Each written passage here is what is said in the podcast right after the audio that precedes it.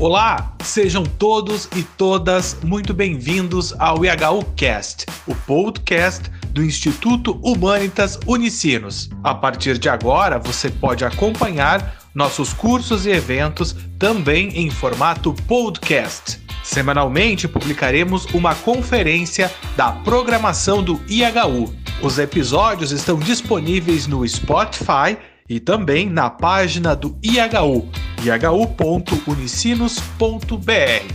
Ouça agora ou baixe para o seu dispositivo para ouvir quando quiser. Então, fique agora com o IHU Cast.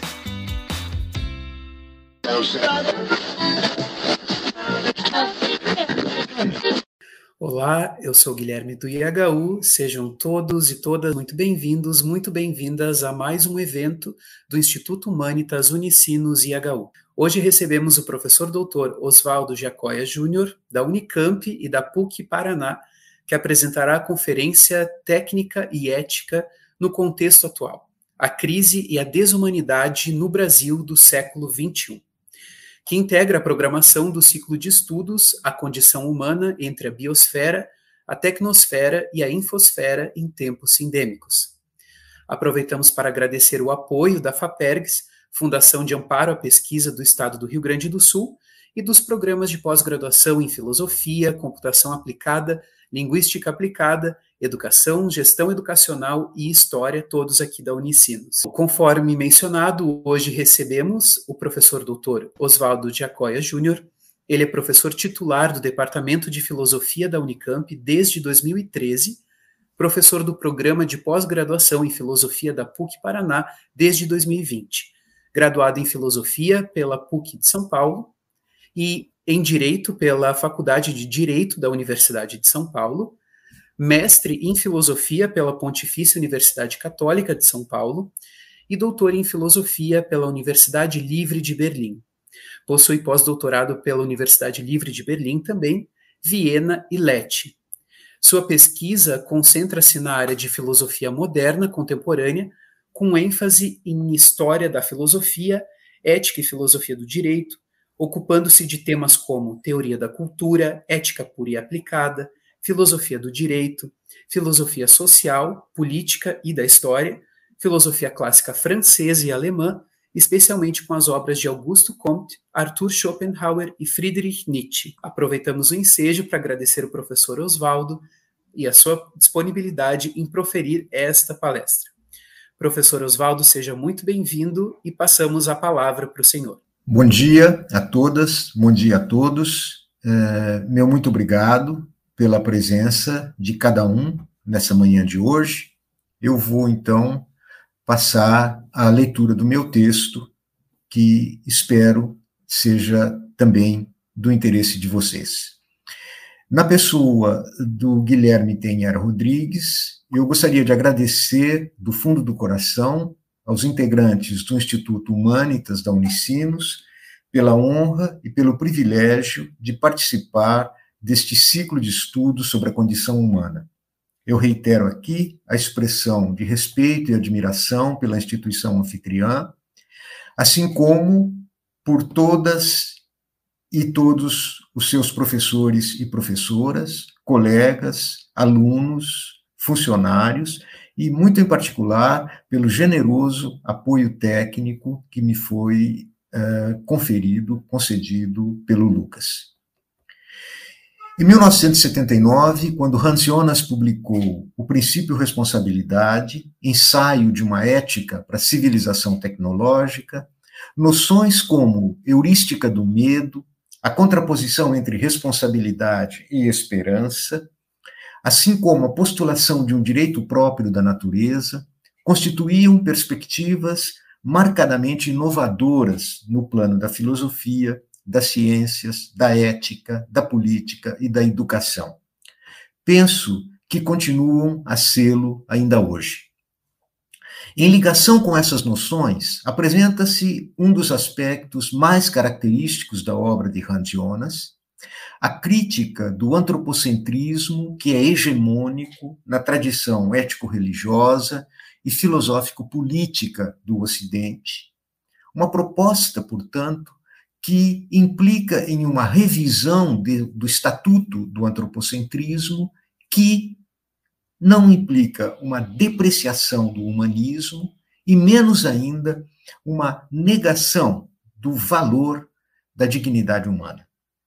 Com a postulação de um direito próprio da natureza, Hans Jonas tem em vista uma prerrogativa inerente às entidades naturais e à vida em geral, as futuras gerações de seres humanos e não humanos, que revoluciona as categorias assentes, tanto jurídicas quanto ético-filosóficas, e que resulta numa reconsideração do humanismo como perspectiva filosófica. A posição de Hans Jonas a este respeito é efetivamente sui generis, pois difere essencialmente, quanto aos seus fundamentos, das muitas variantes das éticas antropocêntricas ao ampliar os seus limites, atribuindo relevância moral e, por conseguinte, valor, direitos e prerrogativas, não apenas a seres não humanos, como as demais espécies naturais, com a inclusão do conjunto dos ecossistemas, mas também atribui valor, direitos e prerrogativas a entidades inexistentes, como, por exemplo, as futuras gerações de seres, tanto humanos quanto não humanos. De um ponto de vista antropocêntrico tradicional, não faria sentido alargar de tal modo o campo da responsabilidade, pois este conceito, o de responsabilidade, estaria sempre vinculado ao plano das relações humanas, único âmbito no qual podem atuar sujeitos éticos. É o que pensa, por exemplo, um filósofo como Jürgen Habermas. Cito: a comunidade dos seres morais que outorgam leis a si mesmos reporta-se, na linguagem de direitos e deveres, a todas as relações que carecem de regulação normativa. Entretanto, apenas os membros dessa comunidade podem obrigar-se reciprocamente em termos morais e esperar um do outro comportamento conforme as normas. Fim de citação. A urgência metafísica de uma heurística do medo em Hans Jonas formula-se na contracorrente de um entendimento tal como este de Habermas e se assevera perante a iminência da possibilidade de destruição das condições de uma vida autenticamente humana sobre a Terra, fazendo apelo à necessidade da introdução de novos marcos regulatórios da ação coletiva, princípios e estratégias normativas de alcance tanto local, quanto nacional, quanto internacional. O reconhecimento de um direito próprio da natureza é uma medida urgente em face do perigo representado pelo potencial destrutivo da moderna tecnociência, com a sua ampla capacidade de devastação. Trata-se de uma vulnerabilidade radical que se apresenta como o anverso de um dever de proteção ancorado num senso ampliado de responsabilidade ética e jurídica, brotado este senso da desmesura do poder alcançado. Cito Hans Jonas, com o potencial apocalíptico da técnica, sua capacidade de colocar em perigo a sobrevivência da espécie humana ou de corromper a sua integridade genética, de modificá-la arbitrariamente ou até mesmo de destruir as condições de vida superior sobre a Terra, coloca-se por fim a pergunta metafísica com a qual a ética nunca antes fora confrontada, a saber, se e por que deve existir uma humanidade. Portanto, tendo em vista isto, pergunta-se por que o homem deve ser mantido assim como a evolução o produziu, por que a sua herança genética deve ser respeitada? Sim, porque, em geral, deve existir a vida. Fim de citação. No Brasil, este apelo foi ouvido e acolhido há já algum tempo. Entre a obra de Hans Jonas e a história recente do Brasil, existem laços de profunda afinidade eletiva, aquela afinidade pela qual substâncias diferentes se procuram, encontram-se e unem-se em uma impressentida confluência de tipo especial. A esse respeito, é pertinente observar que o princípio responsabilidade, publicado em 1979, é logo depois seguido no Brasil pela promulgação, em 1988, da Constituição da República Federativa do Brasil, que pôs fim a quase um quarto de século de ditadura militar.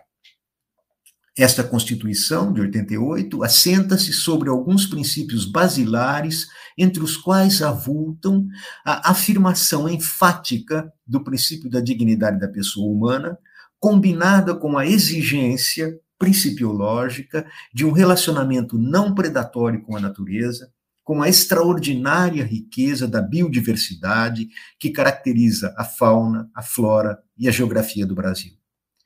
A expressão jurídico-constitucional desse balanceamento encontra-se no cotejo entre o artigo 5 da Constituição Brasileira e seu artigo 225, no qual são contempladas, a meu ver, algumas das principais linhas de força do princípio responsabilidade de Hans Jonas. Assim é que o artigo 225 constitui o caput de um capítulo intitulado Do Meio Ambiente, cujo escopo consiste na proteção constitucional do meio ambiente equilibrado sob a égide do conceito de sustentabilidade. Aqui, a presença do espírito de Hans Jonas é inequívoca. Cito a Constituição: todos têm direito ao meio ambiente ecologicamente equilibrado, é, bem de uso comum do povo e essencial à sadia qualidade de vida, impondo-se ao poder público e à coletividade o dever de defendê-lo e preservá-lo para as presentes e futuras gerações. Este artigo reúne o direito difuso de gerações presentes e futuras com a proteção da diversidade e da integridade do patrimônio genético do país, em particular da base somática da personalidade dos brasileiros se não se pode falar no exato e explícito reconhecimento jurídico de um direito próprio da natureza, no sentido específico que o termo assume na obra de Hans Jonas, também não se pode negar que o texto constitucional se aproxima deste espírito ao reconhecer subjetividade ética a entes extra-humanos, periclitados tanto pelo potencial destrutivo da tecnologia moderna, quanto pela voracidade de um modelo de desenvolvimento econômico que promove a indiscriminada pilhagem do planeta. Se a Constituição brasileira não incluiu a Amazônia Legal entre os ecossistemas supranacionais, preferindo mantê-la ligada à soberania do Estado, não deixou, no entanto, de submeter a um tratamento bastante cuidadoso sob o ponto de vista jurídico, todo o parque florestal situado no território brasileiro, com inclusão da Amazônia, que é declarada patrimônio nacional para fins de preservação e uso racional de seus recursos naturais. Estas são medidas de proteção e imperativos de cuidado nascidos da conscientização por parte do legislador do perigo que ameaça a fauna, a flora e a geografia.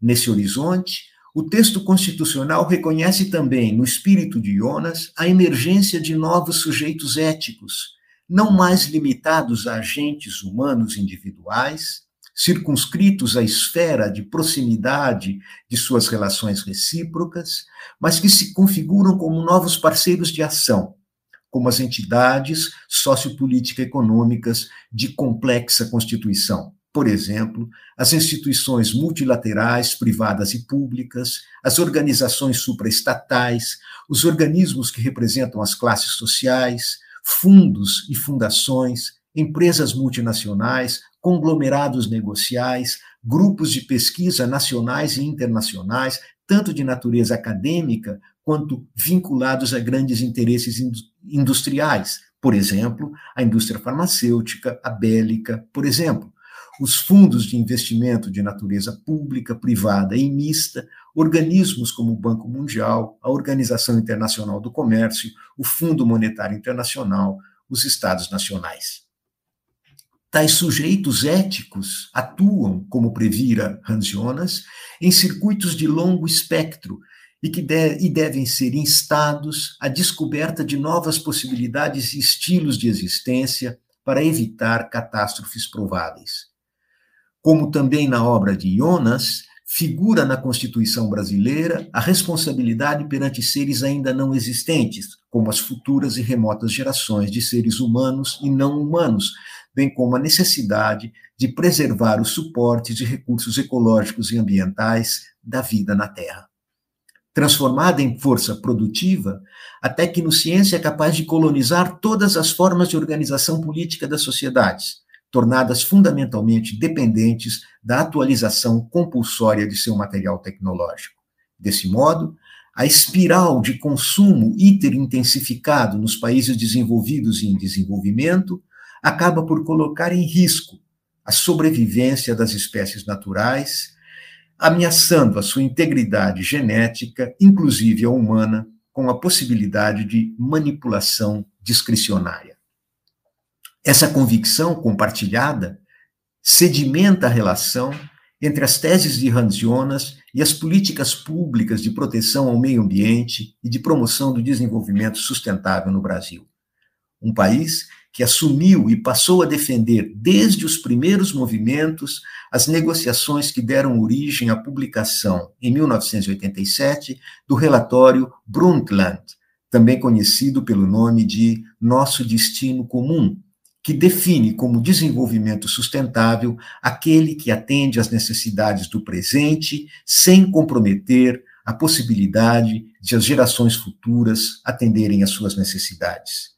Os antecedentes desse trabalho preparam a adoção pela comunidade internacional de um ponto de vista crítico ao modelo de desenvolvimento adotado pelos países industrializados e reproduzido pelas nações em desenvolvimento, alerta para os riscos do uso excessivo dos recursos naturais, sem considerar a capacidade de suporte dos ecossistemas.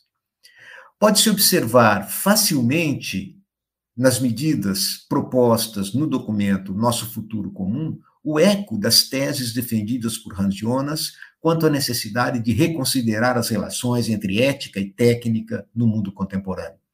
As questões centrais do documento são também concernimentos próprios da proposta ética de Jonas para a civilização tecnológica, o aquecimento global, a destruição da camada de ozônio, conceitos novos para a época, o que indica a preocupação em relação ao fato de a velocidade das mudanças exceder a capacidade de previsão das teorias científicas e de nossas habilidades para avaliar e propor soluções alternativas. Ora, coincidentemente, na história recente do Brasil, foram estas as diretrizes que levaram a transformações decisivas no panorama cultural e institucional do país e que explicam o crescente e vivo interesse pelas ideias de Hans Jonas entre nós. Justamente para essa transformação de mentalidade e percepção, e mesmo no sentido da conscientização que estava na base do relatório Brundtland, mantinha-se atento desde algum tempo o então ministro das Relações Exteriores do Brasil, o professor Celso Laffer, que no início da década de 1990 foi o idealizador e coordenador brasileiro da Conferência das Nações Unidas para o Meio Ambiente e Desenvolvimento, a assim chamada Cúpula da Terra de 1992, a ECO 92, realizada no Rio de Janeiro. Além de estadista e homem público, Celso Laffer é um eminente jurista, autor de obras importantes na área de filosofia do direito, direito constitucional, direito econômico, direito público internacional. Foi ministro do Desenvolvimento, Indústria e Comércio, 1999, ministro das Relações Exteriores em duas ocasiões, em 1992 e 2001 e 2002, além de embaixador do Brasil junto à Organização Mundial do Comércio embaixador do Brasil junto à Organização das Nações Unidas de 95 a 98. O ex-chanceler brasileiro na ONU foi aluno de Hannah Arendt em 1965 na Universidade Norte-Americana de Cornell, sendo profundo conhecedor e admirador entusiasta da obra de Hans Jonas. sob a chefia e coordenação de Celso Laffer e com importante contribuição do físico José Goldenberg, os pontos fundamentais do relatório Brundtland foram definitivamente incorporados a título de princípios na pauta da já citada Conferência das Nações Unidas sobre o Meio Ambiente e Desenvolvimento, realizada no Rio de Janeiro em 1992, também conhecida como a Cúpula da Terra. José Goldenberg, o então ministro da Educação, é pesquisador responsável por importantes projetos científicos dedicados à investigação de novas matrizes energéticas no Brasil, foi reitor da Universidade de São Paulo e presidente da Sociedade Brasileira de Física, foi secretário do Estado de Ciência e Tecnologia do governo federal, além de ministro da Educação e secretário de Estado do Meio Ambiente.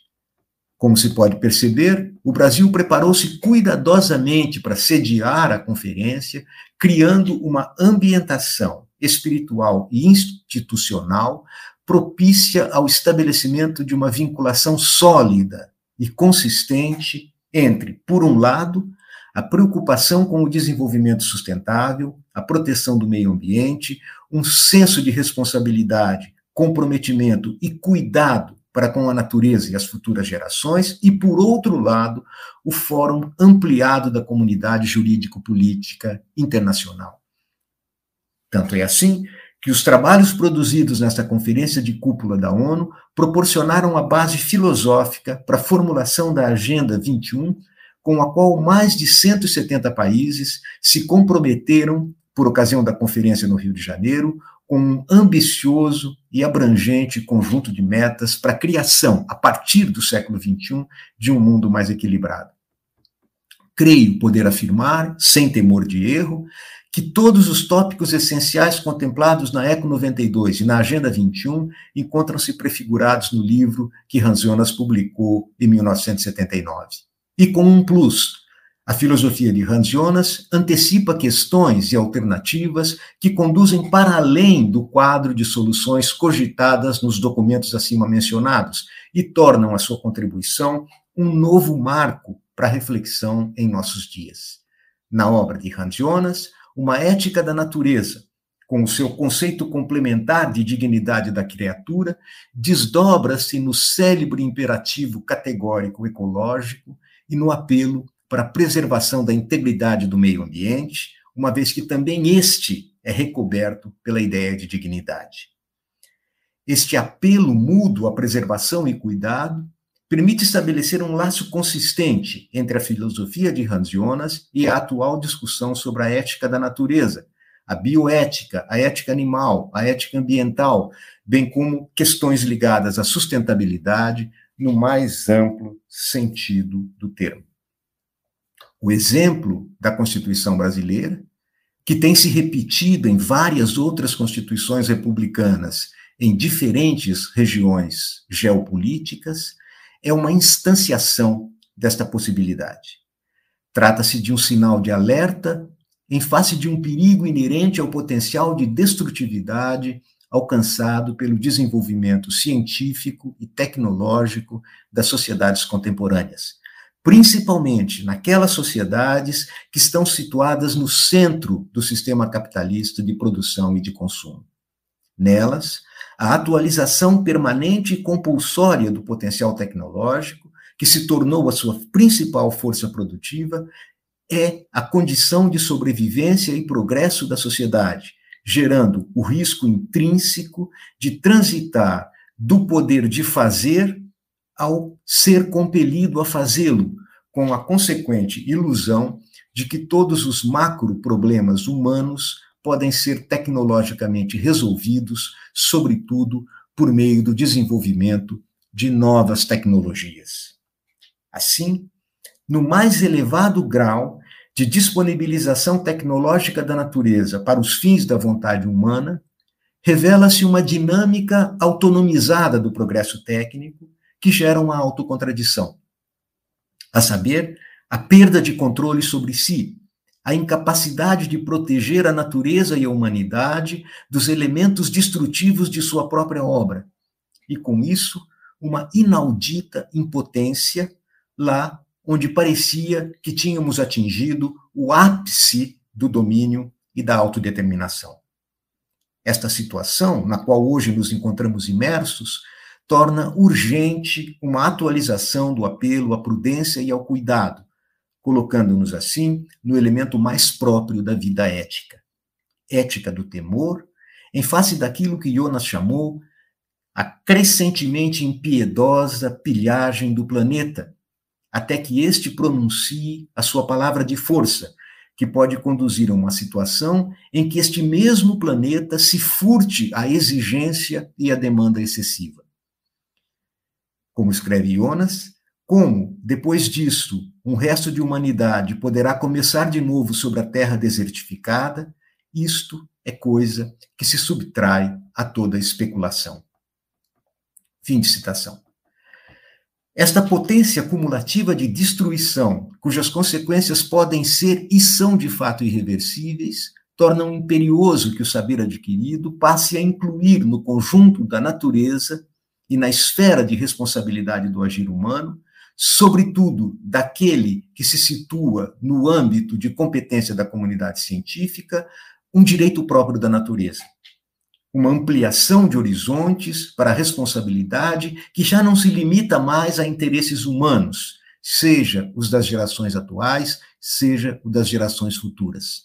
Este sentido amplo reúne, cito Jonas, o bem humano com a causa da vida em sua totalidade, ao invés de contrapor de maneira hostil estes interesses e a causa da vida em geral, conferindo então à vida extra-humana o seu direito próprio. É o excesso de poder que impõe ao homem este dever, precisamente contra este poder. Portanto, é imprescindível a proteção do homem contra o próprio homem. E assim ocorre que a técnica, esta fria obra pragmática da astúcia humana, introduz o homem num papel que apenas a religião, por vezes, lhe atribuiu, aquele de um administrador e guardião da criação. Ao invés perdão, ao ampliar o poder de seus efeitos até o ponto em que este se torna perceptivelmente perigoso para a economia global das coisas, ela estende a responsabilidade do homem ao futuro da vida na Terra, vida que doravante está exposta, indefesa, ao mau uso desta potência. Fim de citação. Entretanto, a concepção de Jonas defrontou-se desde as suas primeiras formulações com um obstáculo filosófico aparentemente intransponível: a exigência de refutação da falácia naturalista, ou, em outros termos, a legitimação argumentativa de uma passagem do plano do ser ao plano do dever ser, ao plano do valor, de modo a justificar um dever e uma obrigação do homem em relação ao ser e à natureza. Ora, esta é uma tarefa que só pode ser assumida com recurso à metafísica, pois é necessário demonstrar que o homem tem um dever ou uma obrigação correspondente ao que seria um direito próprio da natureza, ou seja, de que a vontade humana está ética e juridicamente jungida ao reconhecimento de um dever correspondente a uma tal prerrogativa.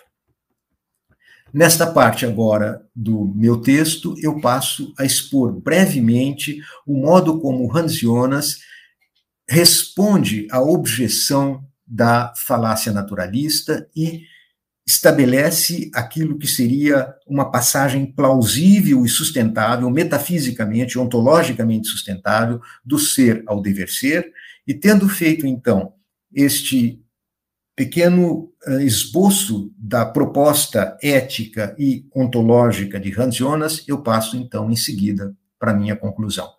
Portanto, apenas anuncio que neste momento vou fazer um breve resumo do argumento de Hans Jonas contra a falácia naturalista. A resposta de Jonas à crítica da falácia naturalista, bem como a propositura de um direito próprio para a natureza, direito não necessariamente dependente apenas de interesses e necessidades humanas, tem por base uma combinação entre a concepção monista da emergência da vida, por um lado, e a retomada da explicação teleológico-metafísica da natureza, por outro lado, que a compreende como um contínuo teleológico ascendendo do mineral à esfera da liberdade e da consciência de si humanas. Todavia, todo empreendimento deste gênero parecia destinado ao fracasso depois das críticas que lhe foram dirigidas por Hume, por Kant e, mais recentemente, por George Edward Moore. O intento de Hans Jonas, porém, formula-se em perspectiva biológico-filosófica e remonta às hipóteses sobre o surgimento da vida a partir da matéria inorgânica e vegetal, uma espécie de fio de Ariadne para percorrer os labirintos da natureza, para lançar luz sobre o advento das dimensões da interioridade e da subjetividade próprias ao orgânico, enquanto prefigurações da consciência, da intencionalidade e da liberdade. Estas são, para Jonas, as chaves de interpretação da própria vida, pois a vida orgânica se caracteriza ontologicamente como liberdade em relação à matéria inerte. Esta, a matéria inorgânica, tem como modalidade própria de existência a mera presentidade. É, eu esclareço aqui que leio o texto de Jonas no original alemão e, portanto, é, eu traduzo por presentidade a palavra Vorhandenes, como simples durabilidade e consistência, sendo pura presença em si. No âmbito da matéria inorgânica, as individualidades são fechadas sobre si mesmas, como uma pedra ou um diamante. E essa identidade individual é, escreve Jonas, puramente acidental à matéria. Esta individualidade releva, em última instância, não da própria coisa, do próprio objeto, mas do observador que a percebe como tal. Fim de citação. A matéria viva, qualquer que seja o seu grau de diferenciação, tem um estatuto oposto à identidade material, que é desprovida de conteúdo interior e que é puramente em si. Já o vivente, escreve Jonas, é algo que se organiza e que é para si mesmo seu próprio fim. Entelequia. Fim de citação. O termo entelequia provém do grego em telos é quem, e que significa ter uma finalidade no interior de si mesmo. O ente material inorgânico é uma unidade centrada sobre si mesma, cuja identidade e permanência é dada de uma vez por todas em sua própria composição material, pelas leis que regem a reunião mecânica de suas partes e partículas. O ser vivo, ao contrário, não pode manter a sua permanência e sua identidade senão trocando continuamente o seu suporte material, isto é, permutando matéria com o meio ambiente, assimilando, elaborando, incorporando e novamente excretando. Esta troca de matéria com o meio ambiente é a fonte principal de sua energia, e daí resulta que no vivente a forma torna-se essência e a matéria acidente. Esta é a modalidade prototípica da liberdade. Este papel é assegurado já pelo metabolismo, escreve Jonas, que é o fenômeno originário de toda existência orgânica. Se é inegável que essa descrição é adequada, sobretudo para o metabolismo animal, nem por isso é menos certo que o mesmo processo metabólico, para fins de aquisição de energia, se realiza também em sua forma primária na fotossíntese vegetal e, enquanto tal, constitui a base de toda forma de vida no planeta Terra. Portanto, este conceito tem um alcance muito maior do que o âmbito do mundo orgânico, mas a essência do orgânico consiste no metabolismo, e este tem aqui como pressuposto a troca de matéria com a natureza ambiente. Desse modo, tudo o que é vivo, dos vegetais ao humano, compartilha deste valor próprio da vida, cuja raiz é um modo de existência, identidade e permanência que tem o ser como encargo próprio. Este é o enraizamento ontológico da liberdade da vida, sobretudo animal e humana. Uma independência em relação à mera materialidade. O metabolismo exibe, pela primeira vez na natureza, a oposição ontológica entre identidade material e desprovida de conteúdo interior, entidade inorgânica existindo puramente em si, e a interioridade da matéria viva, que se organiza em si, existindo para si mesma como seu próprio fim. esta condição especial própria de toda entidade material vivente exige uma retomada da reflexão sobre o conceito de finalidade. Finalidades ou propósitos são o elemento em virtude do qual uma qualquer entidade existe. São os termos que proporcionam uma resposta à pergunta: para quê? Com a resposta a esta pergunta, isto é, com o conhecimento da finalidade de um objeto, não se obtém ainda nenhum juízo de valor.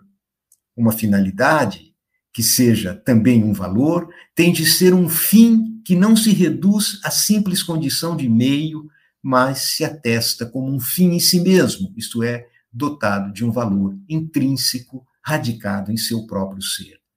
A este respeito, a reflexão de Jonas retoma a pergunta de Kant a propósito da existência de um fim em si mesmo, num diálogo que também revisita a metafísica de Aristóteles ao fio condutor do seu conceito de entelequia. À luz dessa perspectiva, Jonas examina primeiramente os fenômenos que nos são mais próximos, as finalidades inerentes aos produtos da ação humana, como, por exemplo, um martelo ou uma corte de justiça. Em seguida, contrasta este tipo de finalidade com aquela de outra espécie ou modalidade de fins, por exemplo, os fins naturais. A reflexão sobre a diferença enseja a pergunta capital: o que é que significa ter finalidade? Significa, em primeiro lugar, que um produto da ação humana tem na instrumentalidade o seu fim, de modo que o conceito função, poder martelar com o martelo, precede como razão de ser a existência do martelo, assim como a função jurisdicional constitui a razão de ser da instituição de qualquer corte judicial. Em segundo lugar, porém, que o precedente conceito de martelo não pertence ao martelo, mas ao homem, sendo, pois, relativo a ele, e o mesmo ocorre com a Corte de Justiça e com todos os produtos do agir humano. Em contraste com isso, existem também entidades naturais e desempenhos orgânicos, como o caminhar, a atividade dos órgãos do aparelho digestivo, que realizam o seu papel involuntariamente, bem como as ações voluntárias, cognitivas, etc. Aqui, o elemento discriminante é a oposição entre voluntário e involuntário, aquilo que permite a inclusão do mundo animal no universo da finalidade, por meio de seu equipamento externo motor, pois obviamente existe finalidade abaixo do âmbito da consciência e da subjetividade, ou seja, da intencionalidade. A interpretação da emergência da vida, tal como postulada por Jonas, exige como complemento uma concepção teleológica da natureza, a modo de Aristóteles e, sobretudo, da metafísica de Leibniz e das filosofias idealistas de Schelling e Hegel. Segundo a interpretação de Jonas, toda entidade natural, sobretudo os organismos, diferenciam-se dos artefatos humanos em virtude do fato de que nelas as dimensões do o que e do para quê encontram-se unificadas na própria coisa, havendo identificação entre a finalidade e a forma da coisa. Entelequia seria, então, o princípio ativo vigente em todo o ser vivo que torna real e efetivo o que nele é possível, não constituindo o homem, de modo algum, exceção a esse princípio de inteligibilidade. Na capacidade de ter finalidade em geral, escreve Jonas, podemos ver um bem em si, do qual é evidentemente certo que ele é infinitamente superior a toda ausência de finalidade e ser. Fim de citação. O esforço tendente a fins, que se mostrou o princípio ativo vigente em toda a natureza, aponta então para uma autoafirmação principiológica do ser. O mero fato de que o ser não é indiferente em relação a si próprio torna a sua diferença em relação ao não ser um valor fundamental de todos os valores. Este seria o primeiro sim em geral. É exatamente este sim enfático e principiológico que se encontra ameaçado pelo desenvolvimento autonomizado do progresso tecnológico, pois a possibilidade teórica e prática de sua negação encontra-se inserida no âmbito da discricionariedade do agir humano. desta dialética entre poder superlativo e impotência radical, emerge o sentimento humano de responsabilidade como contraface de um direito próprio da natureza a ser-lhe reconhecido em vista da sua vulnerabilidade. Este é um outro aspecto fundamental da atualidade de Hans Jonas. Para os organismos, o ser consiste no fazer, no cumprimento daquilo que eles têm de fazer para continuar existindo, para continuar a ser. E como este fazer, que é incessantemente requerido em sua possibilidade, não é dependente só dos organismos, mas, escreve Jonas, também do vir ao encontro de um mundo ambiente que pode ser concedido ou recusado, então o perigo da cessação acompanha os organismos desde o início. Encontra-se aqui a vinculação fundamental entre a vida e a morte, o fundamento da mortalidade na constituição fundamental da vida. Fim de citação. Esta passagem nos permite estabelecer um laço de comunicação com uma temática fundamental do nosso tempo. Em nossos dias, tornou-se imperioso abdicar dos delírios de onipotência do antropocentrismo irrefreado, uma vez que tornou-se evidente que não somos os senhores do ente, mas nisto consiste a nossa dignidade, os pastores do ser. Neste horizonte, Tomamos então consciência de que fazemos parte desse imenso organismo que é Gaia. Ora, como podemos constatar de passagens acima citadas, as reflexões de Hans Jonas sobre a vida, sobre a existência dos organismos, sobre a essência e a dinâmica dos organismos, podem abrir-se produtivamente para o debate ecológico atual, que redefine as nossas categorias de compreensão do mundo, do nosso planeta, enfim, do que nós podemos entender por natureza. A esse respeito, é indispensável uma lembrança a uma referência central também para Jonas, o conceito heideggeriano de ser no mundo em sua relação com o humanismo. A esse respeito, escreve Heidegger, um dos mestres de Jonas, com esta determinação da essência do homem, não se declaram falsas nem se rejeitam as interpretações humanistas do homem como animal racionale, como pessoa, como ser dotado de alma, espírito e corpo. Ao contrário, o único pensamento a se exprimir é que as determinações humanistas da essência do homem, ainda mesmo as mais elevadas, não chegam a fazer a experiência do que é propriamente a dignidade do homem. Ao contrário, pensa-se contra o humanismo porque o humanismo não coloca bastante alto a humanitas do homem. De fato, a grandeza da essência do homem não consiste em ser ele como sujeito, a substância do ente, para, na qualidade de déspota do ser, fazer com que a entidade do ente se reduza a tão celebrada objetividade. O homem é mais do que o animal racionale, na medida em que ele é menos do que o homem que se aprende e concebe pela subjetividade. O homem não é o amo e o senhor do ente, o homem é o pastor do ser. Fim de citação. Um entendimento como este reverbera hoje também, além de Jonas, em autores como Bruno Latour, como James Lovelock, como Lynn Margulis. Eles propuseram uma noção e uma imagem da Terra pensada como Gaia, um tipo de ser que só se tornou e permanece possível por meio do agenciamento de relações entre os mundos orgânico e inorgânico. Gaia seria, assim, uma entidade que vem ao nosso encontro de muitos modos possíveis aos quais devemos prestar atenção, dos quais devemos cuidar, em face dos quais precisamos aprender de maneira responsável, de modo a evitar que se produza, por nossa agência, uma catástrofe de dimensões planetárias. Para Lovelock, Gaia é o nome de uma complexa rede que engloba os organismos, os oceanos, a atmosfera, as rochas da superfície terrestre, numa espécie de sistema que regula as condições físicas e químicas que vem se mostrando há alguns milhares de anos altamente propícias para o desenvolvimento das formas de vida existentes. Não se trata apenas do espaço físico no qual a vida se desenrola, de uma entidade dinâmica capaz de responder fisiologicamente aos estímulos e à regulação de seus parâmetros, que depende de relações estabelecidas entre os agentes orgânicos e inorgânicos que a constituem. É a vida de uma tal entidade, com esta complexidade, que temos a responsabilidade e o dever de tomar como encargo, tarefa e corveia.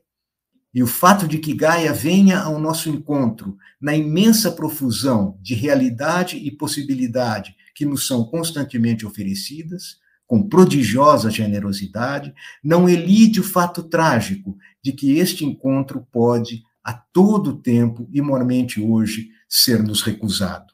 Esta raiz ontológica de nossa finitude, o fundamento da mortalidade na constituição fundamental da vida, é isto que impõe este dever como uma alternativa indeclinável. E justamente por causa disso, em nossa própria finitude e em sua remissão ao tempo, encontra-se a razão de ser pela qual é imprescindível o respeito ao que Jonas pensava como um direito próprio e um valor autóctone da natureza, na medida em que está literalmente em nosso poder levar a efeito a subtração de Gaia, a sua recusa a vir ao nosso encontro, tal como vinha fazendo há milênios. A heurística do medo nos ensina a abdicar dos delírios de onipotência que são próprios do antropocentrismo irrefreado, que fornece o combustível para nossas fantasias futuristas de progresso tecnológico ilimitado, capaz de espraiar-se para outras galáxias, galáxias, uma vez que tornou-se evidente que nós não somos os mestres e senhores da natureza. Neste horizonte, Tomamos então consciência de que fazemos parte desse imenso organismo que é Gaia. Ora, como podemos constatar nas passagens acima citadas de Jonas, sobre a existência dos organismos, a sua essência e a sua dinâmica, elas podem abrir-se para um produtivo debate atual sobre todas essas questões. Retomo a importância disso para nós no Brasil. No Brasil, a partir da dramaticidade da nossa condição, compreendemos que o imperativo ético da responsabilidade, tal como pensado por Jonas, haja de modo tal que os efeitos da atuação sejam compatíveis com a permanência de uma autêntica vida humana sobre a Terra, é uma diretriz fundamental para a orientação do pensamento e da ação nos tempos sombrios que atravessamos. Tal diretriz impõe-se hoje com especial urgência porque as conquistas históricas e institucionais que foram consolidadas no Brasil sob a égide e o espírito da obra de Hans Jonas parecem ameaçadas na atualidade por acontecimentos que colocam sob grave e iminente risco de retrocesso e que exigem as políticas públicas ousadas, sérias e competentes, responsáveis no campo da produção ambiental. Exemplos de tais acontecimentos são a intensificação do desmatamento na região amazônica, num ritmo vertiginoso e numa assustadora dimensão, num processo do qual as autoridades do Estado brasileiro parecem ter perdido o controle. O mesmo se passa com a exploração irresponsável da rica biodiversidade, da fauna e da flora, a poluição ambiental, a incúria com que são conduzidas políticas ambientais, preteridas em relação aos interesses econômicos das grandes corporações extrativistas e do agronegócio. São problemas gravíssimos que afetam não só o Brasil, mas também o ecossistema e o futuro das próximas gerações de pessoas e seres vivos no planeta Terra. No momento em que vivemos, a possibilidade de recorrer ao legado ético-filosófico de Jonas oferece para nós, brasileiros, um horizonte de futuro de inestimável valor e demanda de nós, como exigência incontornável, um sentido ampliado de responsabilidade. É justamente neste contexto, sob a pressão de tais ameaças e perigos, e, portanto, no melhor espírito de uma heurística do medo, que se abre para o Brasil hoje uma perspectiva de extraordinária relevância. A possibilidade de permitir que venha ao nosso encontro de maneira produtiva o legado histórico e cultural de povos irmãos, de etnias ancestrais que já experimentaram em seu passado e guardam a memória em suas vidas presentes do peso e do temor nascidos de uma experiência de fim dos tempos, de uma queda do céu, mas também os registros de memória do que significa sobreviver a tais condições. e se há sentido na discussão que opõe atualmente uma filosofia no Brasil a uma filosofia do Brasil, então este sentido pode ser buscado e resgatado hoje no terreno de significativas experiências de transformação histórica que podem conferir ao Brasil, mais uma vez, uma posição relevante no cenário filosófico e sociopolítico mundial. Ao fazer menção a tais experiências, refiro-me em particular a um acontecimento vindo à luz sob a forma de um livro intitulado A Queda do Céu, um prodigioso feito autoral, resultante de uma duradoura, laboriosa e fecunda parceria, uma experiência de engajamento intercultural que assume a forma de um pacto etnográfico entre o antropólogo Bruce Albert formado na melhor tradição da ciência acadêmica europeia, e o xamã Yanomami Davi Kopenawa, aborígene da floresta amazônica brasileira. Este é um acontecimento científico sem precedentes, que, por certo, demandará tempo até ser produtivamente assimilado pelas ciências sociais e reconhecido pelos membros credenciados da comunidade científica mundial. Penso que este prognóstico vale também, e talvez ainda com maior probabilidade, para a comunidade filosófica. Nas palavras do antropólogo Eduardo Viveiros de Castro, ele mesmo uma notável exceção nesse sentido, já que é autor de uma contribuição inestimável para uma filosofia intercultural, a queda do céu é a primeira tentativa consequente de uma contra-antropologia, dotada de uma cosmologia, uma teologia, uma ontologia e mesmo uma antropologia próprias, perfazendo uma crítica sólida e consistente das crenças mais arraigadas mais arraigadas das culturas, da cultura dos brancos, isto é, de nossa civilização ocidental e sua congênita destrutividade. O mundo dos brancos é a sociedade da mercadoria, com sua economia industrial baseada em energia fóssil, na ciência e na técnica, na exploração e no ilimitado e sempre crescente consumo de espaço, tempo e matérias-primas. Enfim, no tipo de racionalidade que, globalmente dominante, transformou-se de prometeica em vulcânica com a sua titânica potência de destruição. Uma devastação orquestrada justamente pela civilização que se auto-idolatra como primícias do intelecto humano, aquela que liberta de toda superstição, medo e ignorância, livre dos entraves do animismo primitivo, presta um culto idolátrico aos demiurgos do progresso, aqueles mesmos que, na conjuração formada pelo capital, pelo Estado, pelo mercado e pela tecnociência, operam a impiedosa erosão, erosão de suas próprias condições de existência. Em nossos dias, quando a questão do Estatuto da Amazônia assume um papel destinamental para o futuro da humanidade, um livro como A Queda do Céu e um congresso científico como este do qual participamos articulam vozes que abrem novas perspectivas para a tarefa da filosofia em nossos dias e que dialogam, mais uma vez, em termos de afinidades eletivas, com a filosofia de Hans Jonas. Muito obrigado a vocês. Muito obrigado, professor, pelo texto com inúmeras provocações. Bom, agora vamos para a primeira pergunta que apareceu no, no chat de Alonso Bezerra de Carvalho, professor. Uh, em que medida podemos considerar que Jonas contribui ou pode contribuir para o pensamento decolonial, intercultural, como se apresenta atualmente, sobretudo na América Latina e África? Uh, eu agradeço muito a pergunta que me é feita, uma pergunta extremamente pertinente também de enorme relevância.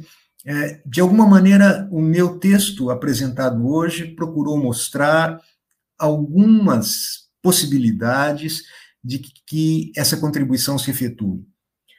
É, evidentemente, o, a filosofia de Hans Jonas ela é uma filosofia que provém de uma tradição europeia.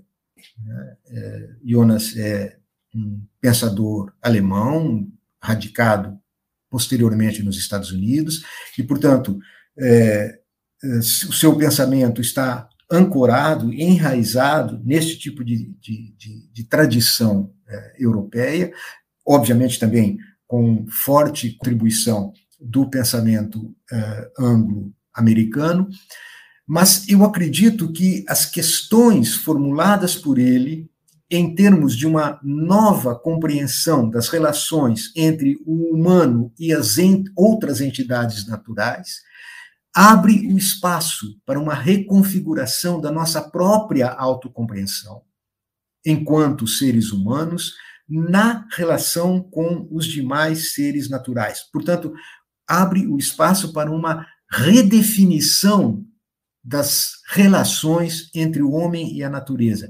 Ora, a redefinição das relações entre o homem e a natureza, que certamente implica em uma revisão do antropocentrismo ético, digamos assim, hegemônico na tradição europeia eh, e eh, de todos os países que se formam, ah, digamos assim, sob a égide da civilização europeia, a reformulação, a, a crítica desta uh, posição uh, hegemônica das éticas antropocêntricas abre um espaço para um diálogo intercultural, a meu ver. Torna possível uma comunicação mais desentravada com experiências de habitar o mundo proveniente de outras uh, experiências culturais, de outros espaços culturais, de outras histórias de vida, se você quiser, de outros mundos da vida. Eu creio que um pensamento como o de Jonas está permanentemente aberto a esta possibilidade de um diálogo com outros modos pelos quais os homens construíram o seu ethos, ou seja, o seu espaço de habitação no mundo. Isto vale tanto para a América Latina, quanto vale para a África, quanto vale, inclusive, também para a experiência de culturas asiáticas. Eu creio, portanto, que rever as nossas relações com a natureza, rever o nosso status no planeta Terra, reconfigurar justamente a nossa própria compreensão da vida na Terra, implica uma abertura para outros modos de experiência, para outras formas de história e, portanto, enriquece em muito a possibilidade de uma filosofia intercultural. Eu, pelo menos esta é a minha posição, o modo como uh, eu me proponho a ler Hans Jonas, e acho que os exemplos que eu dei, né, por exemplo, de como a Constituição brasileira absorve uh, de maneira bastante uh, expressiva alguns elementos uh, do pensamento de Hans Jonas, e isso muito cedo, de como nós aqui no Brasil, na América Latina, nos abrimos para esse diálogo, inclusive realizando, consolidando instituições é, que, que, que, se formaram no espírito desse diálogo, é, contribui para uma resposta afirmativa à pergunta feita pelo Alonso Bezerra de Carvalho. E eu quero dizer que é, é, é curioso reconhecer também que muitas das reivindicações feitas por Jonas na chave de um direito próprio da natureza têm sido constitucionalmente acolhidas e asseguradas em outras experiências históricas da América do Sul e não somente da América do Sul. É, ouso dizer, inclusive, que aquilo que se realizou aqui no continente sul-americano, nesse domínio, prefigura e antecede experiências que mais tarde vieram a se realizar eh, na Europa, como, por exemplo, a Constituição Alemã atual. Perfeito, muito obrigado, professor. Vamos a duas perguntas, mas uma de cada vez, as duas são do, do nosso colega aqui do Instituto, do João Vitor. A primeira é: o Papa Francisco fala em uma outra ética, especialmente na concepção de uma outra economia. Como o senhor analisa essas provocações do pontífice à luz de Jonas? Olha, eh, eu me sinto particularmente grato por essa pergunta, porque me parece que é, há um certo mal-entendido na uh, interpretação de Jonas, como se a sua crítica ao, ao, antropocentrismo ético e ao humanismo fosse uma crítica que implicasse uma espécie de depreciação do valor da dignidade humana e, nesse sentido, entrasse em conflito com o, o legado da, da, da, religião, e em particular da religião cristã. E eu acho que esta, uh, esse, essa postura do Papa Francisco, na verdade, reata com uma tradição lidimamente cristã, a qual recorre o próprio Hans Jonas. Né? E, e faz parte justamente da essência da tradição é, judaico-cristã, não somente cristã, mas judaico-cristã, atribuir ao homem este papel não de amo e senhor, não de dono e proprietário, e por conseguinte, não de explorador e responsável, mas justamente de guardião da natureza. Ora, esta postura, digamos, a recuperação deste ethos, e é preciso que a gente entenda aqui ethos como forma de vida, e é nesse sentido, me parece, a reivindicação do, Papa Francisco, é a, a constituição de um novo ethos que resgata algo que está na base mesma da nossa tradição, é algo que já se encontra presente no próprio texto do Jonas. Basta a gente ler com atenção alguns dos seus textos, o próprio princípio responsabilidade, mas outros dos seus textos, nós verificamos como esta possibilidade de um diálogo entre o que o Papa Francisco está falando hoje acerca de uma nova ética e o pensamento de Jonas é perfeitamente possível, até mesmo porque não se trata de maneira nenhuma de uma depreciação do humanismo, mas de uma colocação do humanismo em suas bases talvez mais autênticas. Foi exatamente por isso, João Vitor, que eu me senti autorizado a transcrever aquela passagem do Heidegger sobre o humanismo, da Carta sobre o Humanismo, colocando-a em direta conexão com o pensamento de Jonas, posto que Jonas foi aluno de Heidegger, certamente recebeu uma influência decisiva de Heidegger, e com certeza dizer que o antropocentrismo ético é, de alguma forma, responsável por uma relação predatória com a natureza, não é, de maneira nenhuma, abandonar e condenar o humanismo a uma posição eticamente insustentável. Muito obrigado, professor. A segunda pergunta uh, de João também, uh, que caminhos Jonas aponta para a concepção de uma nova economia que leva em consideração e tem como razão primeira as questões ambiental e sociais? Ah, mais uma vez, eh, João, uh, receba aqui a, minha, a, expressão da minha mais profunda gratidão. Eh, eu procurei alinhavar alguns dos aspectos do meu recurso a Hans Jonas que estivessem, digamos assim, no horizonte traçado pela temática do evento. eu tenho certeza que abusei em demasia da uh, generosidade e da paciência de vocês com um texto um pouco longo demais, porque justamente eu acreditava que somente recolhendo esses elementos eu poderia atender minimamente a expectativa temática que tinha sido traçada no horizonte do colóquio. Mas eu tive forçosamente que deixar de lado outras questões igualmente importantes, e uma delas, que é central, é justamente aquela que diz respeito à sua pergunta que caminhos que você pode encontrar em Onas que aponta para uma alternativa a esta, eh, digamos, eh, posição eh, e, sobretudo, do que diz respeito à economia. Olha, a, a, o que é claramente configurado em Onas é esta, essa, essa nova configuração da tecnociência como força produtiva de tal maneira que você não pode manter a existência e o desenvolvimento das sociedades que se colocam no centro do sistema econômico de produção capitalista, ou seja, sociedades tecnologicamente avançadas, sem uma atualização, desse sentido, portanto, permanente e compulsória do seu próprio potencial tecnológico. O problema é que esta atualização que não pode deixar de ser feita, traz em si embutido um perigo.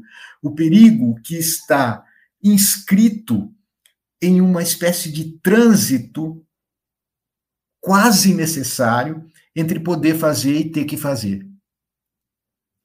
Então, é, é alguma coisa que é, se coloca, digamos assim, em um extrato é, fundamental a partir do momento em que determinados poderes ou capacitações são tecnologicamente liberadas, torna-se muito difícil e, por vezes, impossível prescindir da utilização daquilo que foi posto à disposição justamente pelo progresso tecnológico. Isso você pode é, constatar em praticamente todas as esferas da nossa vida social, econômica e também política. A partir do momento em que você não faz uso mais de um avanço tecnológico, por exemplo, no setor informático, só para dar aqui uma simples menção, você se torna, por assim dizer, é, ameaçado do ponto de vista da sua isonomia em relação aos outros uh, segmentos que são capazes de fazer uso daquilo que foi disponibilizado pelo progresso tecnológico. Então, poder fazer e ter que fazer torna-se quase que um trânsito compulsório. Ora, toda compulsão, e isso é inegável, toda compulsão é impotência, por maior que seja a aparência de poder que ela possa gerar. Portanto, o que seria a alternativa posta por Hans Jonas em relação a esse desenvolvimento autonomizado da tecnociência enquanto força produtiva de uma economia de tipo capitalista? Seria justamente um poder sobre o poder compulsório da tecnologia. Ou seja, um poder evitar a compulsão.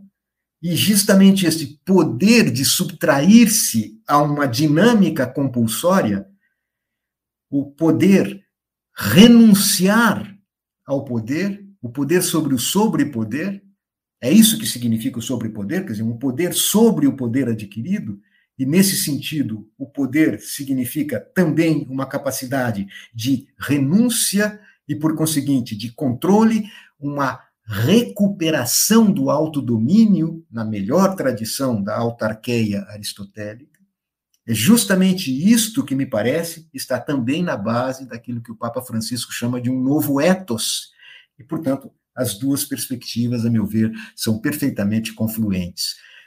Um poder sobre o aparente sobrepoder do desenvolvimento tecnológico tornado autônomo é exatamente a proposta do Hans Jonas. Perfeito, professor. É, pegando um trecho, um dos trechos da sua apresentação, uh, gostaria que o senhor falasse um pouquinho mais sobre quais relações a gente pode estabelecer entre Hans Jonas e Bruno Latour. É, esse é um ponto importante que também eu só pude tocar uh, muito alusivamente, não extensamente como eu pretendia. O meu propósito principal foi uh, apresentar uh, a ideia de Hans Jonas de um direito próprio da natureza, como uma inovação conceitual, tanto filosófica quanto ético-política, que está no centro da proposta de Hans Jonas de uma ética para a civilização tecnológica. Eu procurei, em primeiro lugar, mostrar como isto é um elemento constitutivo do projeto ético de Hans Jonas, como é que nós encontramos, e para nós brasileiros, um eco disso em algumas realizações eh, institucionais no Brasil, e procurei também mostrar como, a partir desta ideia, que Hans Jonas, por sua vez, só pode defender a partir de uma metafísica que opera a passagem do ser ao dever, como é que isto encontra uma espécie de reverberação. Eu não quero dizer que seja um transplante, não quero dizer que é, em Latour você encontre uma transposição do Hans Jonas. Eu quero dizer que o espírito da filosofia de Hans Jonas reverbera em obras como a de Latour, que exigem justamente uma reconfiguração, uma reconstituição da nossa própria autocompreensão de seres humanos e do nosso relacionamento com a natureza. Por quê? Porque essas categorias exigem que se conceba de novo, sob uma outra ótica, sob uma outra perspectiva, o que significa a vida e como é que esta vida, assim compreendida, se liga à vida na Terra e à vida da Terra na sua globalidade.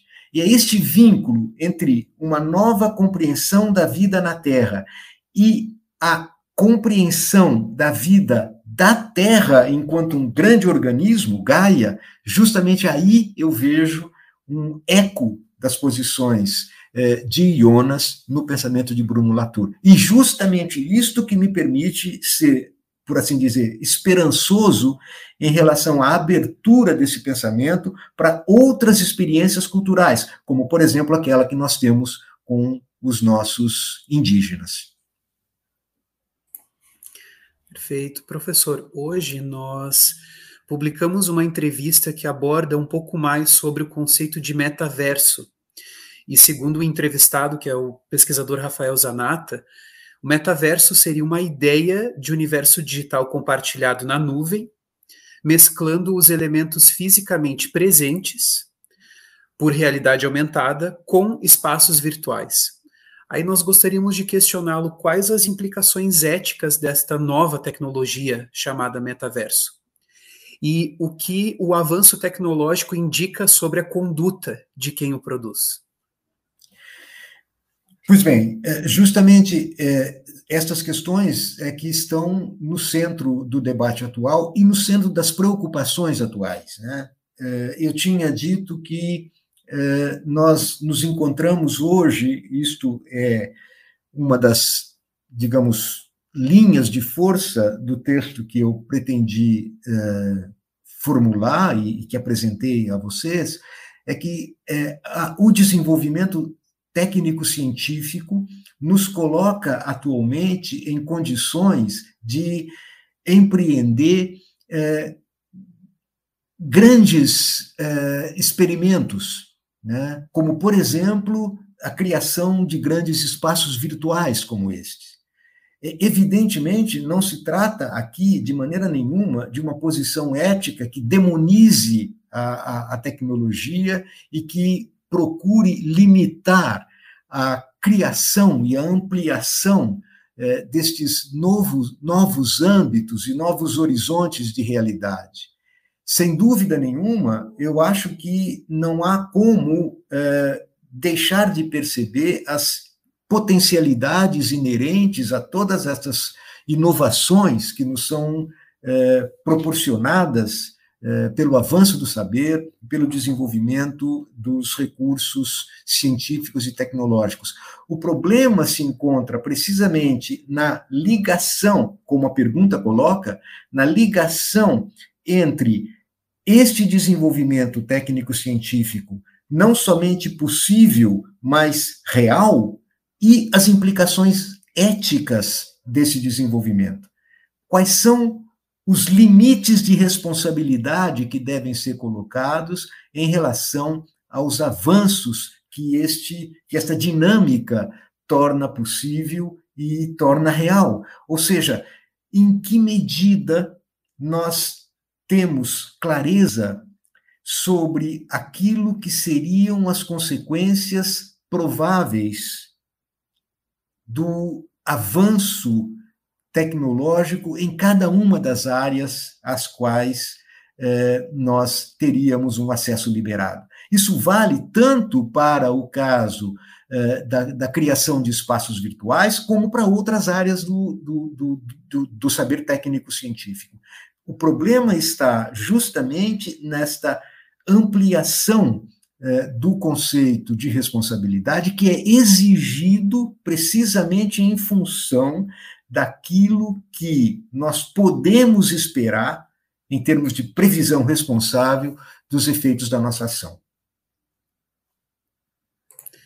Perfeito, professor. A próxima questão é de José Deon, e ele fala da conferência, que foi ótima, e o texto também. E ele faz duas perguntas: se o senhor poderia falar mais sobre a queda do céu e se o texto vai ser publicado. E eu aproveito em nome do Instituto para lhe perguntar se o senhor permite a publicação do texto no nosso site, aproveitando a pergunta de José.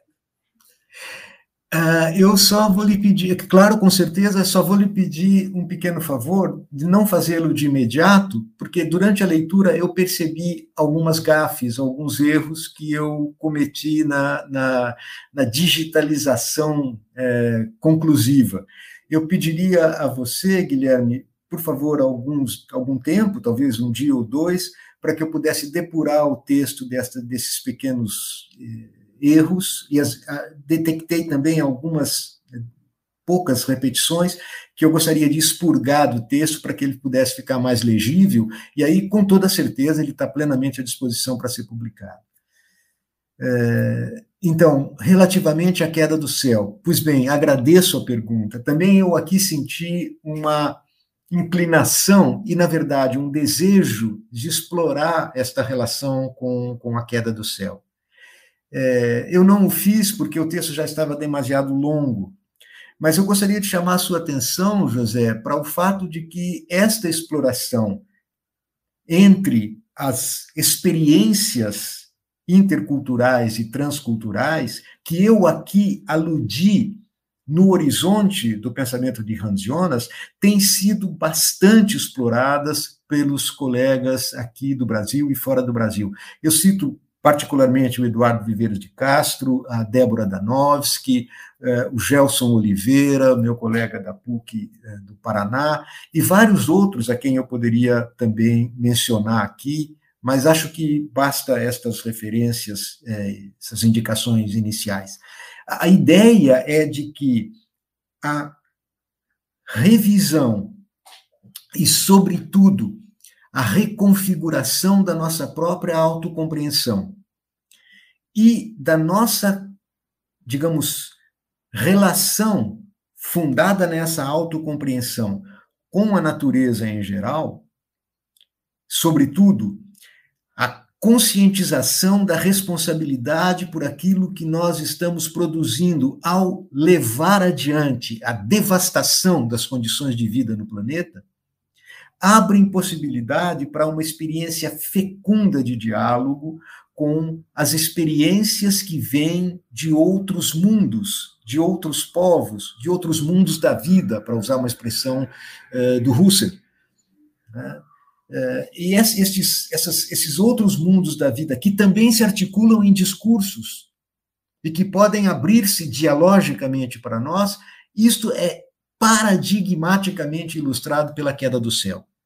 Eu tentei mostrar como um empreendimento como a queda do céu constitui um pacto entre o desenvolvimento científico mais avançado da tradição cultural europeia, que é o caso do Bruce Albert, e o saber autóctone, o saber eh, indígena de uma experiência de vida eh, do, do, uh, do mundo uh, sul-americano, como no caso da, da, do, do, dos Yanomamis.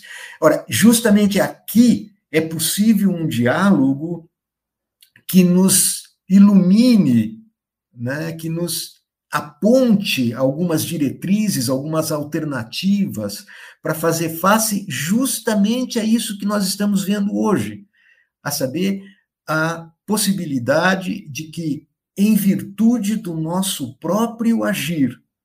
E, portanto, em consequência da nossa irresponsável devastação das condições de vida no planeta, nós estejamos confrontados exatamente com a experiência de uma queda do céu, de um fim de mundo. E precisamente aquilo que o Copenhague e o Albert nos trazem com a queda do céu é a experiência de quem passa por isso, passou por isso e, sobretudo, conserva aí a, a, os traços, a memória, o registro do que é que significa sobreviver à queda do céu.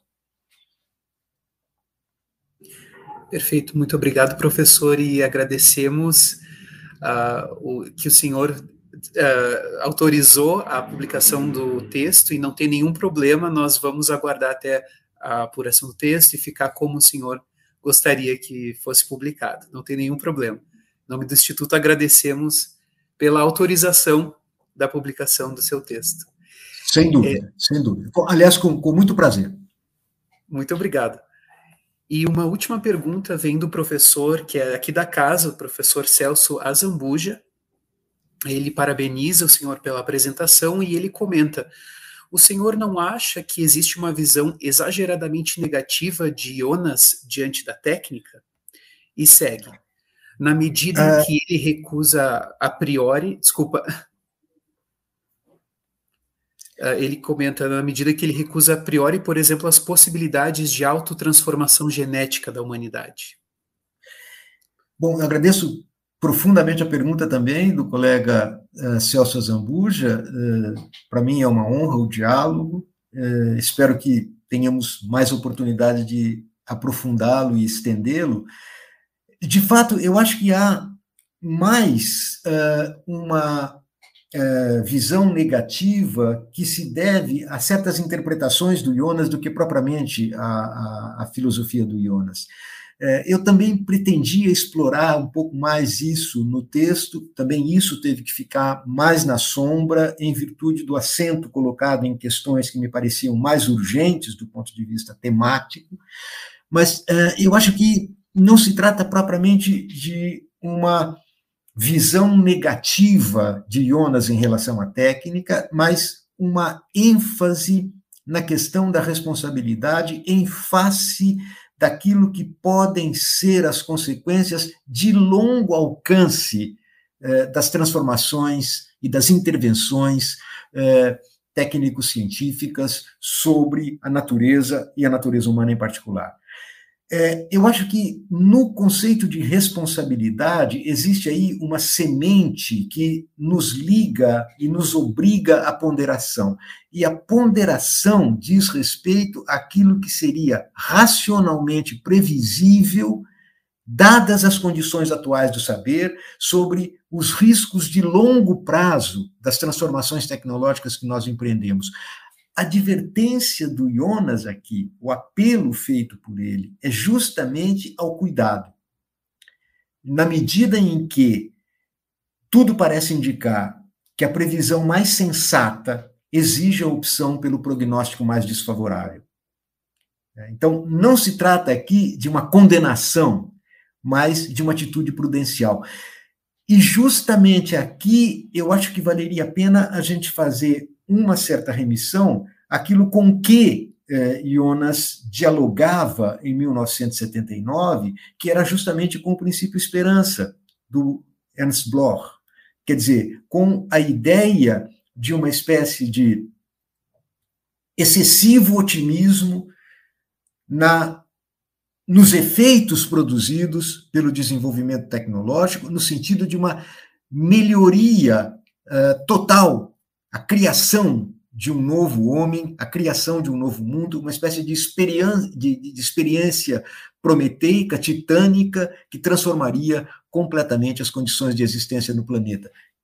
Creio que aquilo que imediatamente mobilizava Jonas era para, digamos assim, eh, uma certa eh, ilusão ou um certo delírio que estava por trás desse tipo de expectativa, em detrimento, precisamente, desta previsibilidade mais responsável, né, que exigia uma ponderação das consequências que o estado atual do saber não permite antecipar.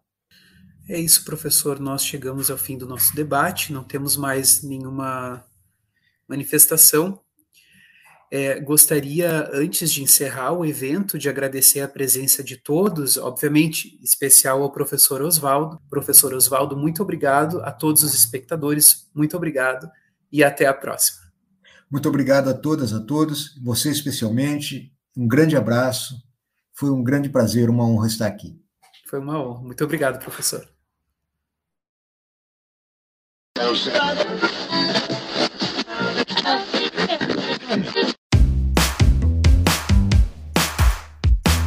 Esse foi o IHU Cast, uma realização do Instituto Humanitas Unicinos, o IHU, da Universidade do Vale do Rio dos Sinos. O podcast do IHU tem montagem e edição de Lucas Chardon. Abertura e encerramentos comigo, João Vitor Santos, e direção de Ricardo Machado. Acompanhe o IHU também nas redes sociais e nos siga no seu tocador de podcast para não perder os novos programas. Até mais!